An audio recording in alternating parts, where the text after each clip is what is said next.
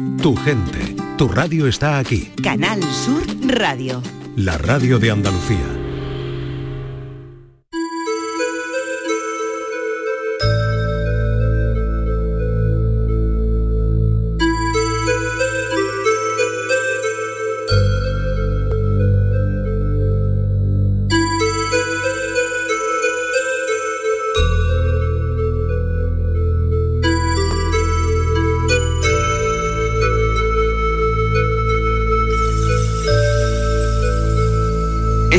Es tu noche, la noche más hermosa.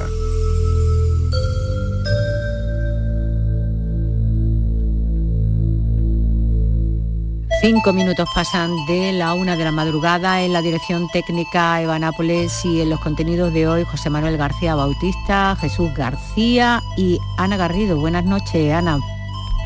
Muy buenas noches, Pilar, ¿qué tal? Pues encantada de escucharte y bueno, eh, me hubiese gustado tenerte aquí, pero ya sabe nuestra audiencia cuáles han sido tus circunstancias. Lo importante es que estás bien y que podemos hablar contigo. Será en otra ocasión. Bueno, estamos haciendo una encuesta eh, a lo largo de estas tres semanas anteriores. Hemos preguntado a nuestra audiencia sobre la posibilidad de cambiar de identidad eh, de acuerdo a la experiencia que han vivido hasta el día de hoy. En tu caso, eh, Ana, ¿cambiarías de identidad? Pues mira, me ha costado tanto llevar a cabo el proceso para quererme y dejar de ver mis, mis cosas que tiene todo el mundo como cosas que están mal. me ha costado tanto llevar a cabo ese camino. Chica, ahora que he llegado ya y ya me he quedado bien, digámoslo así, contenta, yo no cambiaría, Pilar. Claro. Yo no. Bueno, pues está claro. Este libro es el que estaba en suerte, Guía Misteriosa de los Pueblos Abandonados de José Manuel García Bautista. Ya tiene dueña, tiene dueño y eh, sabremos quiénes han sido los afortunados elegidos y ahora a ver quién coge primero el teléfono cuando yo me ponga en contacto con ellos para, para hacer el envío de, de este libro. Así que, bueno, como lo tenemos ya todo listo, está todo preparado, vamos a continuar con la aventura del saber más.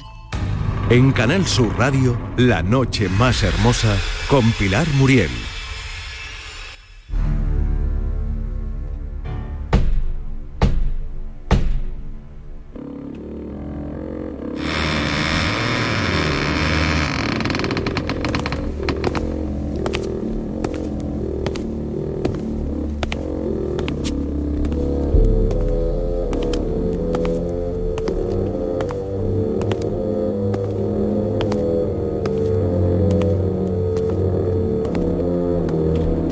María José Muñoz Capilla de Puente Genil escribió a el rincón del oyente arroba gmail.com diciendo que en sus manos, eh, eh, un escrito, que cayó en sus manos un escrito que nombraba figuras mitológicas, pero que no las desarrollaba demasiado. Dado el gran interés que tiene por ellas, aunque doy por seguro que no existieron, eh, su curiosidad es bastante grande. Pues bien, alrededor del año 1000 estas criaturas comenzaron a proliferar en los capiteles y vitrales eh, de los templos religiosos de la Europa occidental y al arribo del Renacimiento la visión del mundo se transformó radicalmente. La ciencia y la moral se disociaron, la zoología se separó de la predicación y los animales reales pasaron a un plano diferente al de los imaginarios. No obstante, el proceso científico y cultural no hizo menguar la fascinación por estos seres ilusorios a los que les dedicamos los siguientes minutos.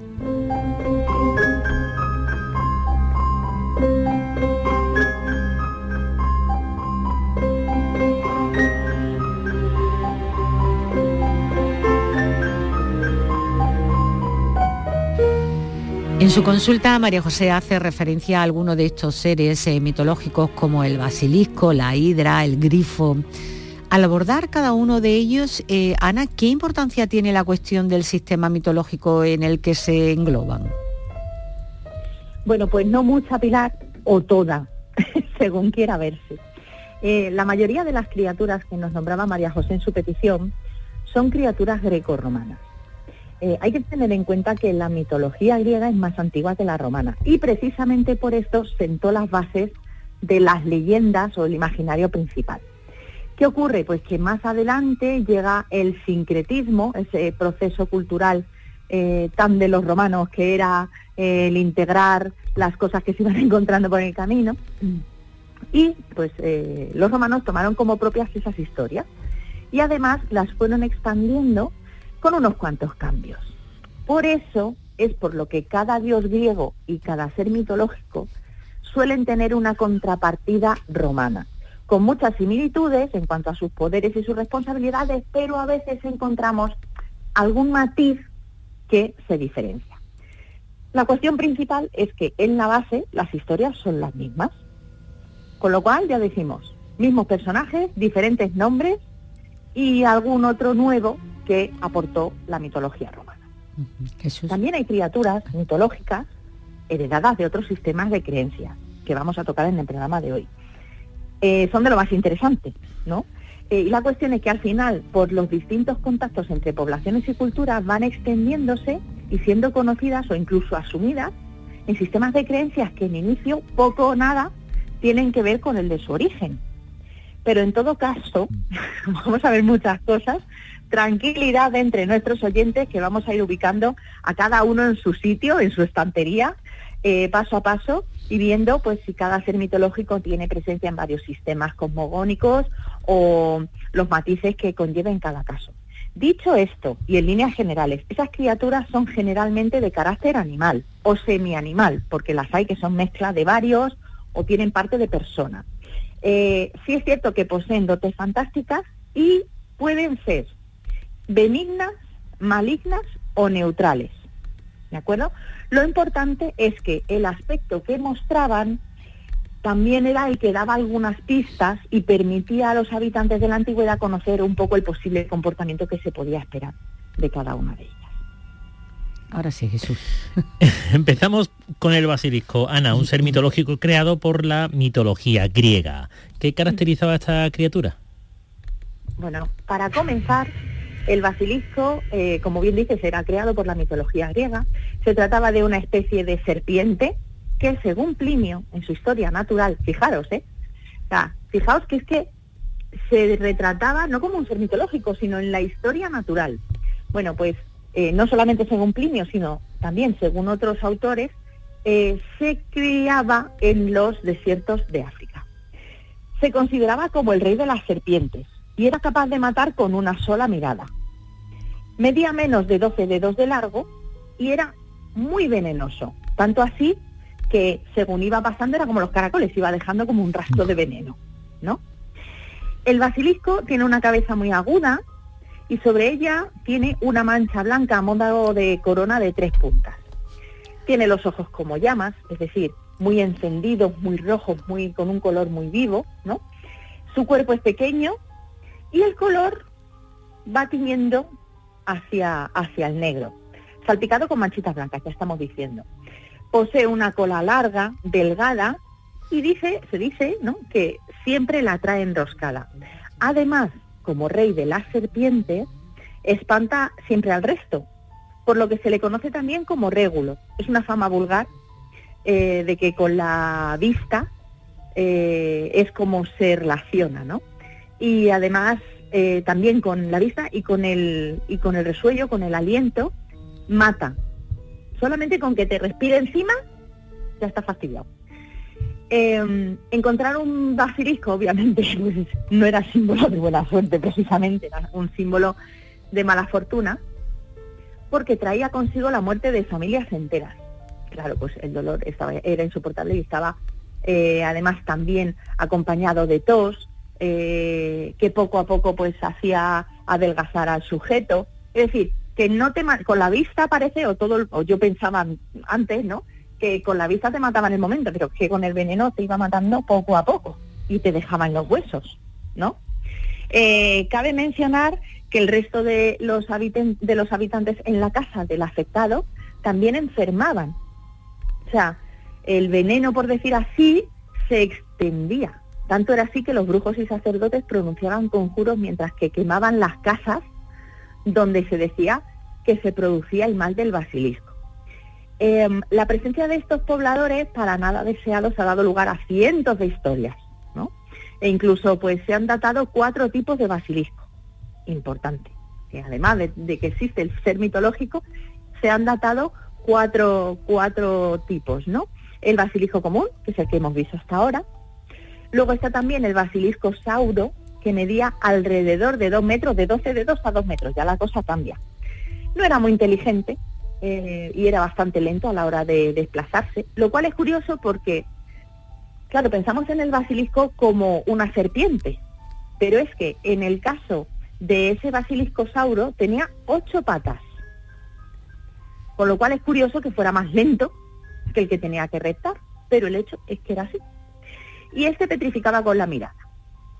Luego estaba el basilisco sauro mayor, que era más grande y, más inteligente, digamos que le, tenía un, poco más de desarrollo, ¿no?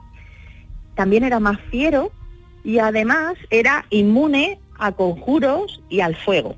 Con lo cual ya lo que hacían los brujos de quemar las casas y lanzar conjuros perdía, perdía efectividad, ¿no? Eh, y además, evidentemente, era capaz de destruir a los, a los atacantes, con lo cual era mucho más complicado poder enfrentarse a él. Y por último estaba el pirolisco. El pirolisco era una variedad del basilisco común, eh, también más fiero, también inmune a conjuros y al fuego. Eh, su aliento podía quemar a cualquier persona. Y claro, pues si dices tú, mm, si no se podían enfrentar a él los brujos, si los conjuros no servían, si el fuego tampoco, ¿cómo se podía combatir a un basilisco? Bueno, su punto débil era el fénix y era la manera que tenían de poderlo combatir utilizando un fénix. Dime tú, anda que lo encuentras en cualquier parte, al fénix, pero bueno, oye, por lo menos había una manera de, de poderse enfrentar.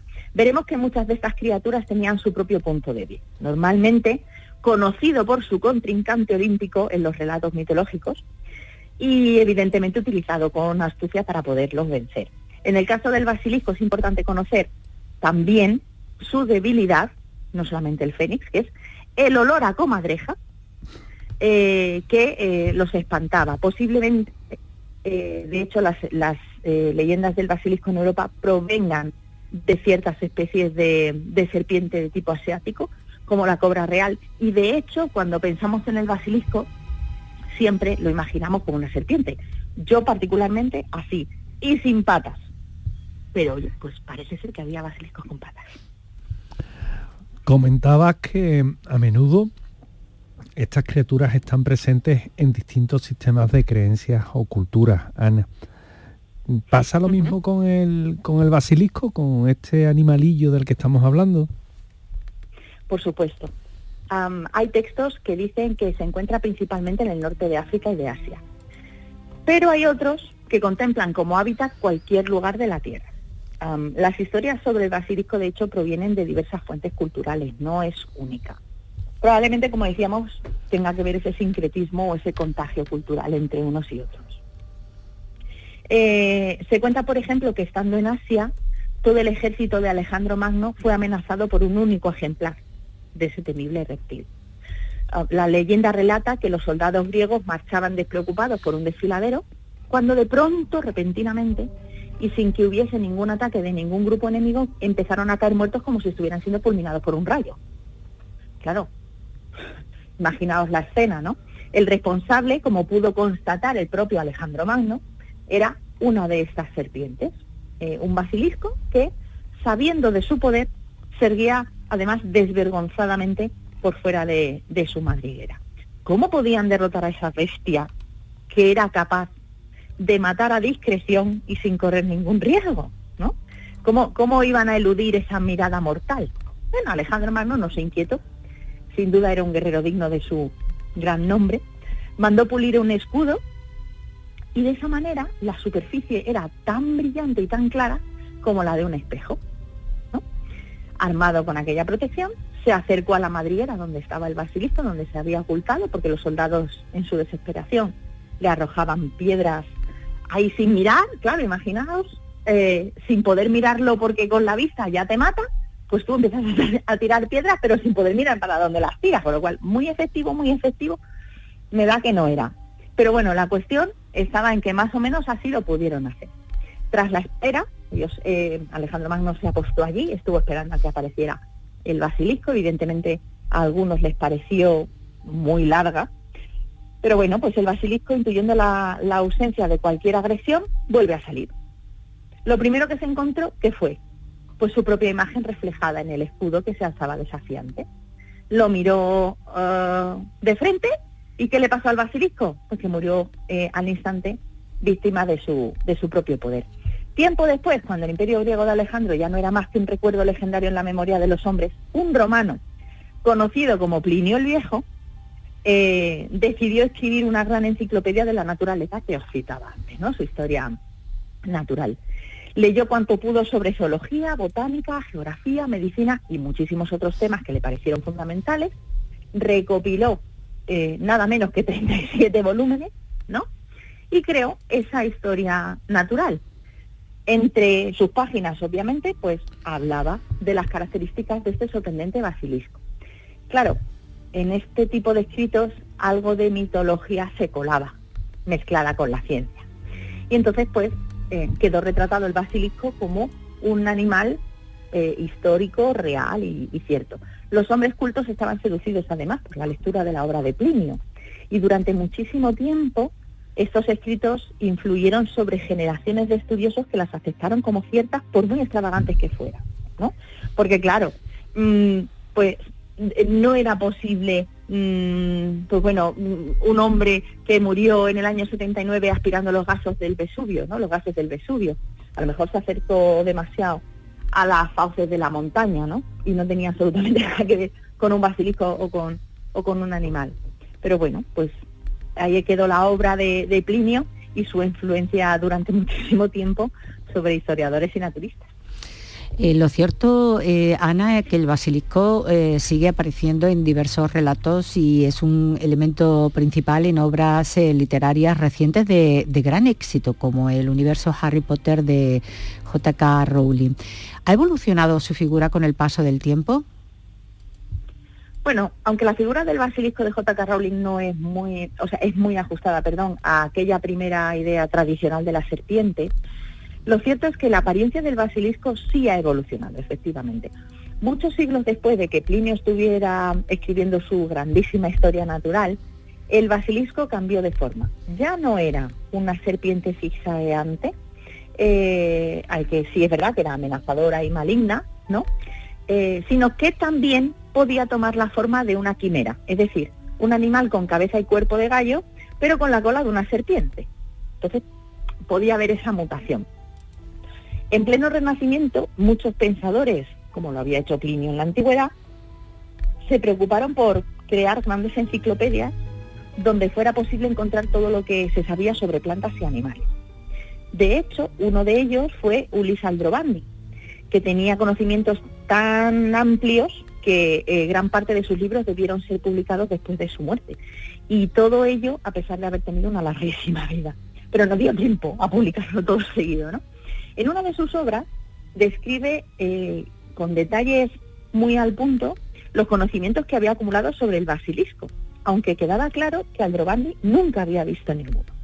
De ahí que médicos y naturalistas se preguntaran acerca de su verdadera existencia. Eh, de hecho, bueno, Thomas Bartolin, que es uno de los doctores anatomistas más importantes de su época, no, eh, no dejó a un lado ese, ese interrogante, es decir, ocupó eh, su espacio dentro del debate científico de la época. Eh, como, como Bartolín era un gran experto en el tema, fue consultado por diferentes personalidades, entre ellos el rey Federico III de Dinamarca, que supuestamente había comprado, ojo, un basilisco preservado.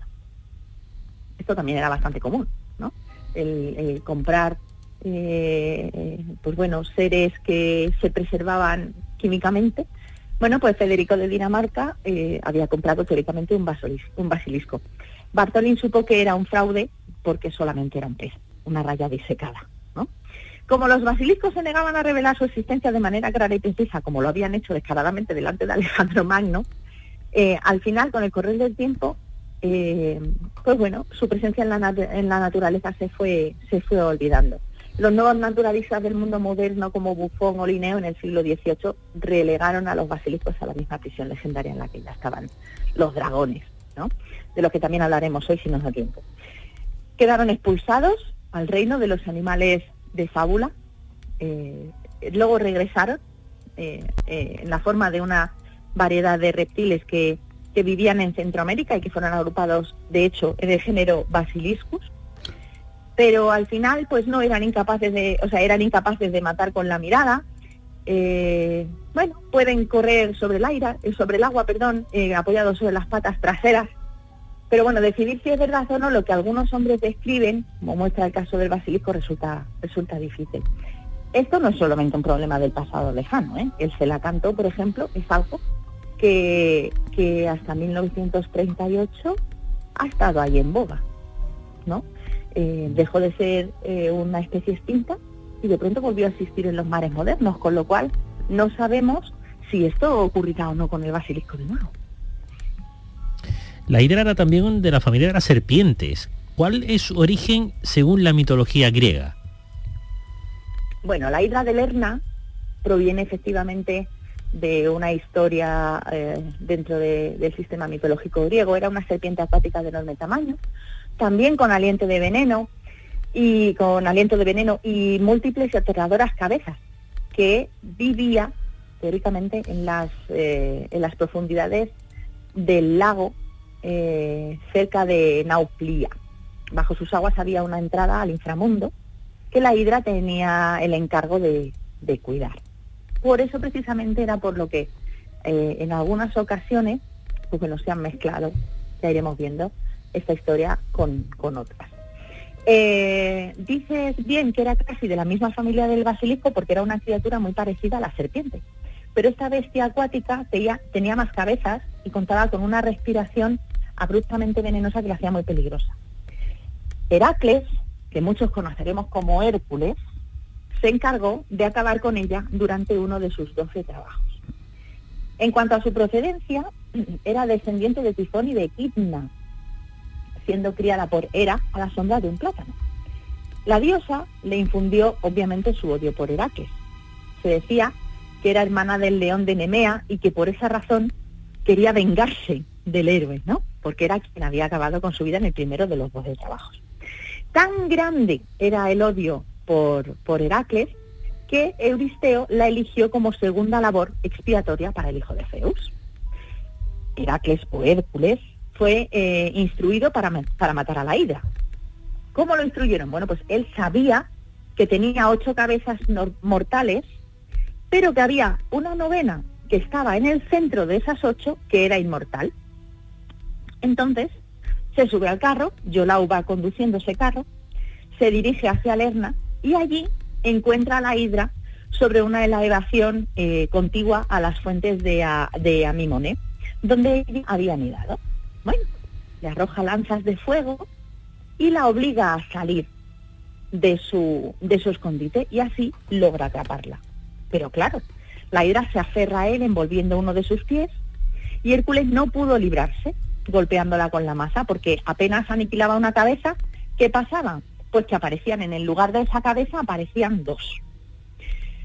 Un cangrejo gigante vino directo a socorrer a la hidra y mordió el pie de Hércules, razón por la cual lo mató y pidió la ayuda de Yolao. Yolao hizo unas antorchas que utilizó para, para incendiar una porción de los bosques y también para quemar los muñones de, la de las cabezas. De esa manera no volverían a crecer. Cuando se solucionó el problema, Hércules, Hércules derribó la cabeza inmortal, la cual enterró y cubrió con una pesada roca despedazando luego el cuerpo de la hidra de Lerna y llenando las flechas que él utilizaba con el veneno de la hidra. Visto que la figura de la hidra está presente en distintos sistemas mitológicos, si no la hidra, seres, eh, animales muy similares. Eh, Ana, ¿qué similitudes y diferencias hay entre la de Lerna, es decir, la, la hidra de Lerna, de la biografía de Hércules que tú muy bien relatabas, y Yamata no Orochi de la mitología japonesa? Pues fijaos que uno puede pensar que tendrán que ver los griegos con los japoneses. bueno, pues efectivamente está Yamata no Orochi, que es eh, también un monstruo de la mitología japonesa, que efectivamente tiene muchas similitudes con la hidra. También es una gran serpiente con ocho cabezas y ocho colas, cosa que la hidra no tenía ocho colas, pero esta sí. Eh, y de hecho, Yamata se, traduce como dividida en ocho partes y Orochi, Orochi significa serpiente gigante. Entonces, si juntamos las dos cosas, tenemos ahí una serpiente gigante con ocho colas y ocho cabezas, ¿no? Una serpiente gigante, gigante dividida en ocho. La vamos a encontrar presente en los libros sintoístas Kojiki, que es el libro más antiguo que existe sobre la historia de Japón. Si bien es cierto que también hace referencia a otro todavía más antiguo y destruido por el fuego.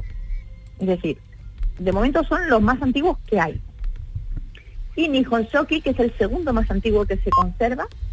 Eh, y bueno, pues en ambos encontramos a, esta serpiente dividida en ocho, a Yamata, mm, que está referida como un, como un monstruo, ¿no? Eh, una deidad vivía en el país de Izumo. Obviamente, también hay un mito en el que aparece un héroe que bajó expulsado del cielo en una región llamada Torikami, que está cerca del río Inokawa. Mi japonés está un poquito oxidado, ya me vais a perdonar. bueno, ¿esto dónde está? Pues como se dice en el país de Izumo. Este príncipe, que era santo, era hijo de Izanagi y hermano de la diosa del sol, Amaterasu, y se llamaba Susano wo no Mikoto. Al llegar al río, eh, vio, estaba, claro, cae del, cae del cielo un poquito desorientado. Entonces llega a un río, ve un palito pasar, y entonces ya determina para dónde va el agua y sigue el curso del río. Cuando sigue el curso del río, poco tiempo, se encuentra a un matrimonio anciano, llorando a lágrima viva, abrazados a una muchacha. Entonces el dios se interesó por ellos y le contaron que Yamata no Orochi dominaba la provincia y que pedía sacrificios de vírgenes. Ya tenemos aquí una muchachita en un tremendo problema, porque el matrimonio le contó, teníamos ocho hijas, pero Yamata no se las tragó una a una cada año y claro, ya solamente nos queda nuestra hija menor pero ahora el monstruo viene a buscarla, por eso estamos llorando así.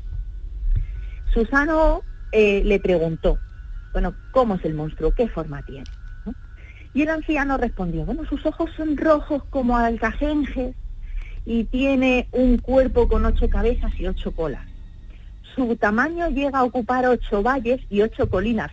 Fijaos la simbología del ocho constantemente aplicada a este ser mitológico. Su panza siempre está inflamada y cubierta con sangre. Bueno, en ninguna de sus representaciones, hay que decir, Yamata aparece de cuerpo completo. Pero como tenemos esta descripción, pues más o menos nos podemos hacer una idea, ¿no?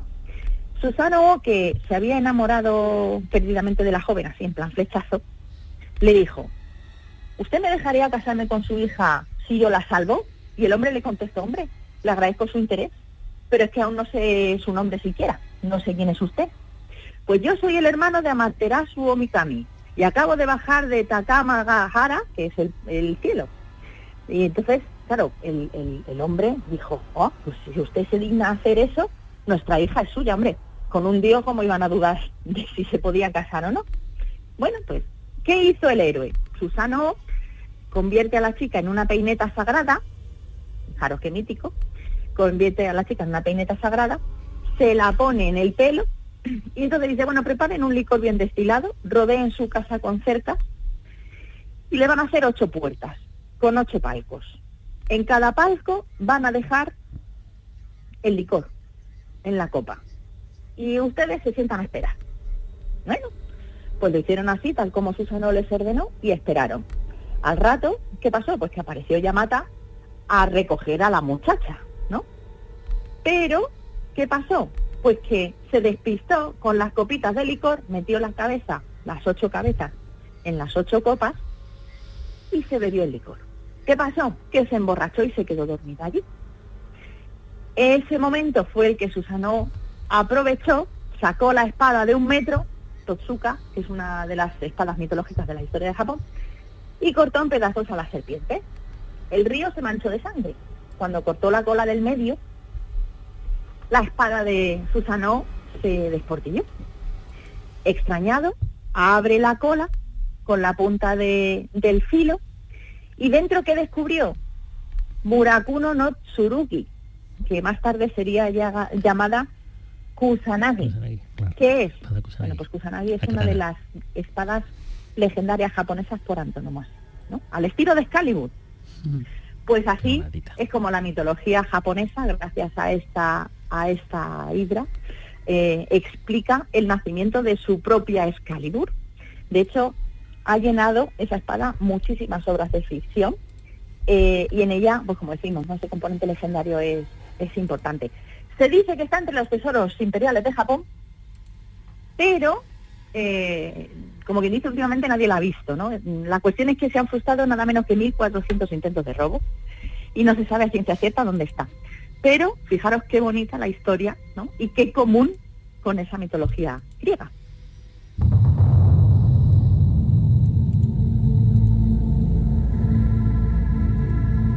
Esta es tu noche, la noche más hermosa, con Pilar Muriel. Ana, otra figura que ha sido retratada en diversos cánones mitológicos es la mantícora. ¿De dónde procede y cómo es? Porque yo la verdad es que no había oído hablar de ella. Pues yo tampoco había oído hablar de ella, Pilar, pero me encanta que nuestros oyentes me hagan estudiar y aprender. bueno, la mantícora es una criatura mitológica con cabeza humana, cuerpo de león y la cola de un dragón o de un escorpión, dependiendo del texto que se vaya a consultar. Aquí la cosa se nos va complicando, porque antes teníamos eh, animales mitológicos con, o bien con forma de animal de un animal, o, dividido ese animal en varias partes, pero que aquí son tres trozos diferentes, Bueno, la mantícora es capaz de disparar espinas venenosas para incapacitar o matar a sus presas. Dependiendo del relato mitológico, como os decía, su tamaño varía desde el de un león al de un caballo. Y ah, la descripción eh, puede incluir o no la presencia de alas, alas y coraza. En el caso de la mantícora, eh, se tiene su origen en la mitología persa.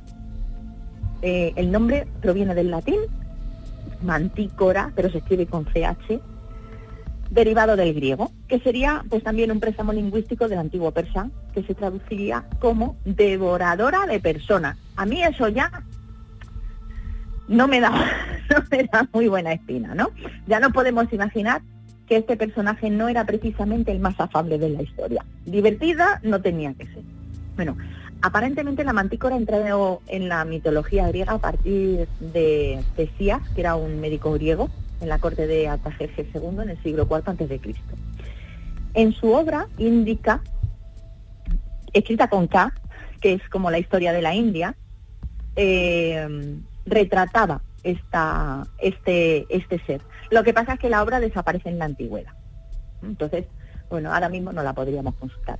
Aunque algunos estudiosos como Pausanias dudaban de la descripción original de Tesías y atribuían el origen de la mantícora a una descripción exagerada de los tigres indios, llega nuestro amigo Plinio y considera que esta criatura es auténtica. Y entonces, ¿qué hizo? Pues otra vez la incluyó en la historia natural.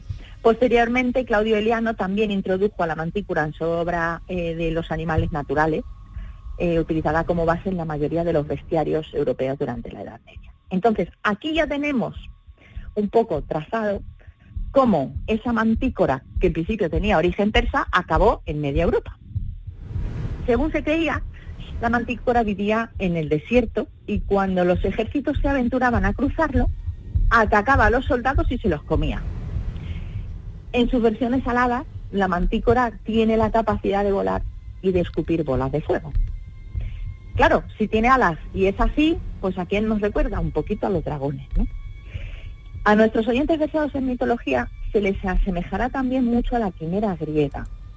Eh, la quimera griega se cree que era hija de Tifón y de Equimna, aunque también se menciona que podría ser hija de la hidra de, Lerma, de Lerna. Fijaros, fijaos que mm, al final todo está hilado, ¿no? Y su apariencia varía según las descripciones, pero en general se decía que tenía el cuerpo de una cabra, la cola de una serpiente y la cabeza de un león. Aquí ya estamos mezclando muchos animales, pero es verdad que al final el nombre más o menos es, similar. En este caso, la quimera fue derrotada por eh, Belerofonte con la ayuda de Pegaso, el caballo helado, eh, perdón, alado, helado no, alado. Eh, como vemos, a lo largo del tiempo, diferentes culturas han representado criaturas similares a la quimera, de la que se dice incluso que la criatura era la criatura griega más, más poderosa. Y con esto nos tenemos que quedar. En la Edad Media la mantícora se convirtió en el símbolo de la tiranía, de la opresión y de la envidia, y finalmente pues en la propia encarnación del mal. Llenó no pocas fachadas y cubiertas de templos. ¿Para qué? Bueno, pues para generar temor ante el mal a la población. Entonces, bueno, pues ya tenemos el retrato de esta de este ser que para unos se llamaba de una manera y para otros de otra.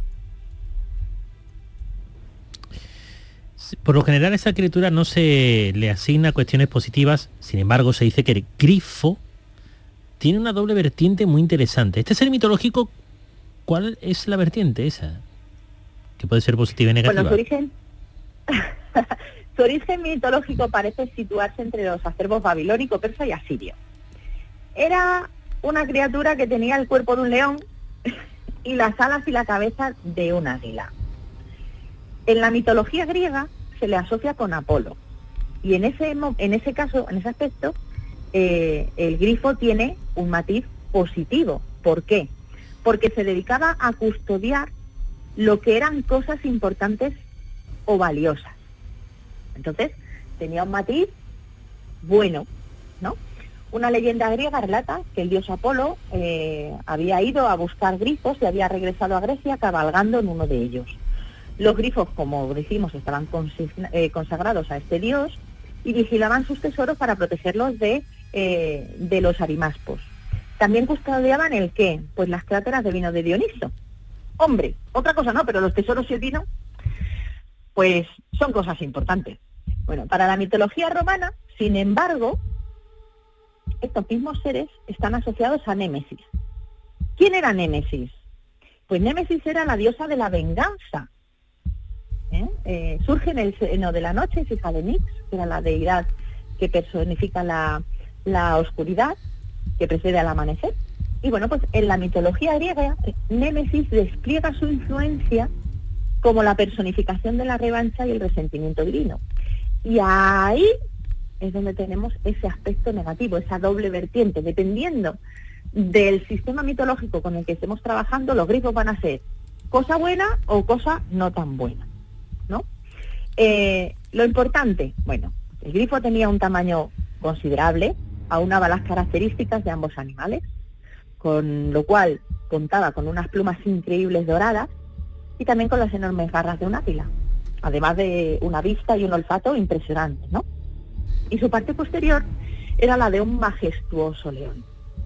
Eran criaturas voladoras, se conocían por esa majestuosidad, y bueno, pues como decimos al final, ha quedado más la vertiente positiva como protectores de los tesoros y de las cosas que tienen valor. ¿no? De hecho, eh, hay que poner atención, decíamos eh, al principio que los animales que conformaban cada criatura daban pistas un poco de, de, lo que de lo que podían hacer o de, o de cómo podían ser, ¿no? Pues eh, daros cuenta que se toman dos animales que son símbolo de majestuosidad en diferentes culturas. Un león, pues claro, y un águila, que menos, ¿no? La cuestión es que ese aspecto majestuoso y volador no nos debe despistar tampoco respecto a su fiereza, porque se alimentaban de caballos y aunaban las características, como decimos, de esos dos animales, con la diferencia de que tenían un tamaño de nada menos que ocho veces el de un león un poquito más grandes, eran.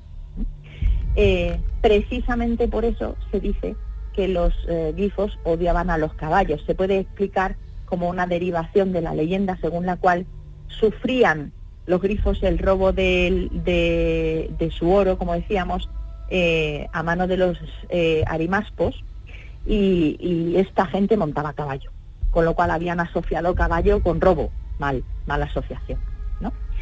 Bueno, una hipótesis moderna plantea que el origen real del, grifo eh, eh, como criaturas mitológicas se encuentran los numerosos restos fósiles de dinosaurios pertenecientes a la familia Ceratopsidae que pueden encontrar eh, o pueden encontrarse más o menos fácilmente en los desiertos de Asia Central, sobre todo en Mongolia. El hallazgo de los esqueletos petrificados de estos dinosaurios mm, de boca en forma de pico ganchudo, amplios huesos, escapulares, cola larga, y patas con pezuñas de varios dedos pudieron haber dado lugar antiguamente a una reinterpretación de los dueños de esos esqueletos, convirtiéndolos en criaturas mitológicas, a falta realmente pues, de un referente que pudieran comparar. Para las culturas antiguas, el grifo tenía el poder de controlar los cuatro elementos. Para los hindúes cinco, pero vamos a contar con los cuatro elementos. Según eh, algunos relatos, arrojaban fuego, por un orificio junto a su nariz y aire helado de sus pulmones salía por la boca. E incluso se decía que al batir sus alas podían generar maremotos y que al rugir hacían temblar la tierra. De hecho, a día de hoy, en heráldica, ojo, porque se siguen eh, utilizando los grifos para simbolizar la fuerza y la vigilancia. Y en algunos libros de referencia se alude a ellos como significativos precisamente pues, por ese dominio del cielo y la tierra. En otros códigos mitológicos, Ana, incluso se encuentran retratados como las monturas de los elfos silvestres, con lo que el, glifo precisamente es un tipo de ser que está muy presente a lo largo de la historia, pero no de una zona geográfica determinada, sino en todo el mundo. ¿Se podría decir lo mismo de los dragones? ¿Qué nos puedes contar de los dragones? Bueno, esta criatura es tal vez eh, la más difundida universalmente, porque como bien dices, está presente en casi todas las culturas antiguas. La imagen más conocida del dragón es la de un gran reptil alado, de cuya boca emana fuego, que además ha ejercido una potente fascinación en todos los artistas de todas las épocas y a lo largo y ancho de todo el mundo. Las primeras representaciones de dragones a encontrar en la antigua China y datan de hace más de 6.000 años. ¿Dónde las podemos encontrar? Pues en cerámica, en pequeños amuletos de jade de finales del segundo milenio antes de Cristo, etc. En muchas culturas orientales los dragones eran, y en algunos cultos de hecho lo son todavía, reverenciados como representantes de las fuerzas primitivas de la naturaleza y también del universo. En Oriente el dragón siempre se ha considerado una criatura benéfica y un símbolo de buena fortuna a diferencia de sus congéneres occidentales, eh, los dragones, los dragones eh, orientales no tienen alas, aunque pueden volar de todas maneras gracias a la magia. No es una cuestión física, es una cuestión mágica. Son más similares en apariencia a la serpiente emplumada de los mitos de los pueblos prehispánicos de Mesoamérica, por ejemplo, ¿vale? que pues a algo que tenga alas. Un dragón típico de Oriente tiene cuernos de ciervo, cabeza de caballo, cuello de serpiente, garras de águila, orejas de toro y bigotes largos como los de los siluros. Como veis, trozos no le faltan. Tiene un poquito, un poquito de todo, ¿no? En las leyendas chinas hay dragones que vigilan los cielos, o que atraen la lluvia, o que controlan los ríos y los arroyos. En Japón donde se les atribuye ser entes muy sabios, amables y siempre dispuestos a ayudar, los dragones han sido durante siglos, de hecho, el emblema oficial de la familia imperial. Es decir, fijaos que se les asocia siempre a algo mm, grande, ¿no? algo, pues bueno, con, con cierta entidad. Los dragones chinos y los japoneses simbolizan el poder espiritual supremo, el poder terrenal y celestial, el conocimiento y la fuerza, y por lo tanto son benévolos. Esta es la razón por la cual se asocia también a las monarquías. Pues porque, sobre todo en, Oriente, ¿no? Porque como muchas veces tenían origen divino, pues aquí quedaba todo un poco eh, asociado. Em, el dragón es mm, la insignia más antigua del arte de estos países, ¿no? Pero hay dos tradiciones principales sobre dragones. A esta visión oriental se opone la perspectiva europea. Esa se deriva de las tradiciones populares europeas y también pues de la cultura de Oriente Próximo, donde simboliza el mal y la ruina. Con lo cual, en las epopeyas de alrededor del año 2000 antes de Cristo, eh, queda estigmatizada esa figura del dragón. En la Biblia también representa el mal. Entonces, fijaos de qué manera de Oriente ser una, una figura buenísima pasa a ser eh, la propia encarnación de lo peor de lo peor en la zona occidental. Antonio Ramón Benítez, eh, a través de las redes sociales, comenta lo siguiente. Es curioso, en prácticamente todas las civilizaciones y culturas antiguas tenían sus animales y seres mitológicos y se pregunta si, sin ser experto, si habría algo de verdad y real en estos seres o es solo leyenda. Dice que en cierta ocasión leyó una información de que algún tipo de dragón fue un animal que existió realmente y le da por pensar que el dragón pudo ser eh, pues un animal prehistórico, que algunos ejemplares sobrevivieron igual que la serpiente del lago eh, bueno, a ver qué dice nuestra experta, eh, comenta. Hila un poco con, la última pregunta que te iba a hacer sobre esta criatura que había nacido de la imaginación oriental como una bestia marina, una serpiente alargada y gigante que se va transformando poco a poco, adquiriendo nuevos atributos los imaginativos bestiarios cristianos medievales, en los que adoptó fisonomías eh, de felinos, cánidos y aves. a ver si eres... apelo a tu capacidad sintética eh, de síntesis. Se lo pones complicado, ¿eh? ¿eh? ¿Cómo fue esa evolución? Pues brevemente porque tenemos poco tiempo. Sí. Bueno, siempre eh, hay, siempre tenemos que partir de la base de ese sincretismo cultural, ese contagio entre unas culturas y otras, unas creencias y, otras, ¿no? sí que es verdad que la palabra dragón deriva del término Diego Dracon, que literalmente es serpiente, ¿no? Eh, y también, bueno, pues ha estado eh, emparentado con la mitología, con la mitología griega. El perfil del dragón que se imponía en la Edad Media, sin embargo, es algo que os va a encantar. Es obra de San Isidoro de Sevilla. Este erudito era mm, para él Ana, pues abrevia corazón que no tenemos tiempo. Bueno, lo que decimos que ha evolucionado, que no siempre se ha visto igual, que se ha mezclado con leones, con águilas, etcétera, etcétera, que dependiendo del sitio, efectivamente, ha ido tomando unas características y otras, también derivado del arte, no solamente de la historia natural. Verse de verdad, ninguno. Origen real, tampoco, pero sí es cierto que encontramos géneros actualmente de animales que llevan el nombre de Draco precisamente gracias a esta mitología. Tangibles a través del folclore, la cultura popular, los cuentos, leyendas y proverbios de cada pueblo, así como gracias a los textos de los autores, teólogos, antologistas, enciclopedistas, poetas y viajeros medievales, las criaturas mitológicas han protagonizado diversas narrativas. En un mundo inexplorado y tan poco conocido como el de la antigüedad, estos seres se antojaban tan reales como podrían serlo un lobo, una cabra o, un ornitorrinco. Y aunque a día de hoy el conocimiento del mundo en el que vivimos es algo mayor, no está de más recordar las creencias de los clásicos y conocer un poquito más la historia de esos seres eh, mitológicos que a menudo eh, encontramos retratados en edificios históricos.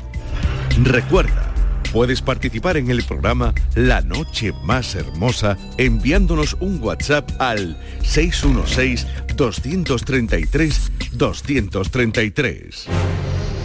Ana, antes de desearte, bueno, darle un abrazo a tu madre, que sé que estás con ella y que se ha asomado por eh, redes sociales saludándonos. Eh, comentarte por parte de Miguel Ángel López Hernández que dice mm, lo siguiente, estáis aunando conocimiento y divulgación cultural maravillosamente, excelente. Un abrazo a Ana. Así que te traslado ese abrazo y mi deseo de que se resuelva pronto esos problemillas con el coche a causa de ese accidente, que tengas buena vuelta eh, a tu lugar de, al que habitas en La Rioja y muchas gracias por todo. Un abrazo muy fuerte, Ana. Muchísimas gracias, Pilar, por el cariño también de los oyentes. Un abrazote, nos vemos prontito. Oímos un eh, mensaje que nos ha llegado. Hola, buenas noches. Yo la verdad es que sí, cambiaría muchísimas cosas. Suena mal hablar bien de uno mismo, pero la realidad es la realidad y muchas veces te portas bien y la gente o no la aprecia o se acostumbra o, no sé, pero el mundo al revés. Y yo sí, volvería a empezar y miraría muchísimo más por mí, sería más normal. No digo egoísta ni en contra ni negativo, no, normal. Y a lo mejor mm, no me hubiera llevado tantos disgustos. Pero bueno, hay que ser positivo y de todos aprende. Así que yo sí cambiaría muchas cosas si volvieran a hacer sabiendo lo que sé. Buenas noches y un, abrazo para todos. Pues encantada de mm, compartir eh, tu opinión, pero os pido por favor, eh, el fin de semana es que no me, gusta dejarlo fuera, pero ya no entraba eh, para participar en la encuesta. y eso lo vengo avisando a lo largo de las semanas. otro mensaje. Es como se cuenta, por ejemplo, Caperucita. Había una vez una niña que estaba en el bosque, iba a ir a ver a su abuela y le llevó una cesta, pero se encontró con un lobo y este le dice, había una vez una niña que se llamaba Caperucita Roja, porque siempre llevaba una caperuza en su cabeza. Un día, como otro cualquiera, fue paseando por el bosque, la la la y de repente, ¡ah! ¿qué pasó? Se encontró al lobo feroz. ¿Es lo mismo o no es lo mismo? Pues uno es una cosa que tú estás leyendo y lo otro una cosa que tú estás contando. No va a contar así que un cuento infantil, pero es que no tiene nada que ver. Si quieres contactar con nosotros, este es nuestro email nochehermosa.rtva.es. Y este es otro mensaje que nos han dejado.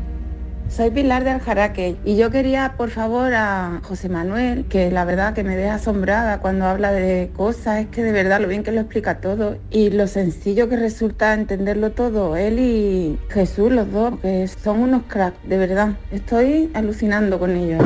Pero yo quería preguntarle a ver si pueden encontrar una canción que cantaba mi abuelo a mi madre y a sus hijos, pero yo solo sé un, trozo de la letra, ni la melodía ni nada, y busco y busco y no encuentro nada, encuentro cosas muy raras. Y la letra, tengo un trozo que decía, despierta pueblo querido, que en la miseria tú estás, tan triste y tan afligido como una luz que se va apagando. La pena del marinero que canta y llora o algo así. Y con mi abuelo tenemos muchas incógnitas, no sabemos mucho de él porque le quemaron la casa y se perdió todo, luego lo poco que sabía mi madre lo contó muy a cuentagotas. A ver si con estas letras, si sé de dónde es, puedo tener alguna pista más de dónde él estuvo, de dónde él era, ¿sabes? A ver si hay suerte. Un beso a todos.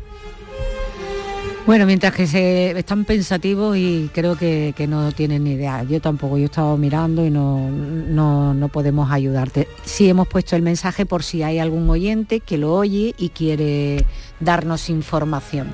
Llegamos hasta las noticias con el intérprete elegido por Tony de Sevilla. Macaco, la distancia. A menos de un centímetro, a casi un milímetro extraña distancia que no logro reducir. Tan cerca de tus labios, lejano espacio que no puedo conquistar por mucho que me acerco a ti. A diez metros te intuí, a cinco te vi sonreír a un metro hablamos, a 20 centímetros me enamoré de ti. Distancia absurda, fue más fácil llegar a la luna. Dos cuerpos paralizados, dos labios que no se llegan a unir. Me acerco, me acerco y no puedo llegar a ti lejos, tan cerca, una distancia que no logro reducir. Me acerco, me acerco y no puedo llegar a ti. Tan lejos, tan cerca, dos labios que no se llegan a unir. Me acerco, me acerco, me acerco. Sentí tu respiración se acelera el corazón. Mi piel pertenece a la tuya porque tú la erizas mi amor. Los ojos no pestañean, el tiempo no se balancea. Hierve la sangre, un susurro en la oreja a medio milímetro de tu amor.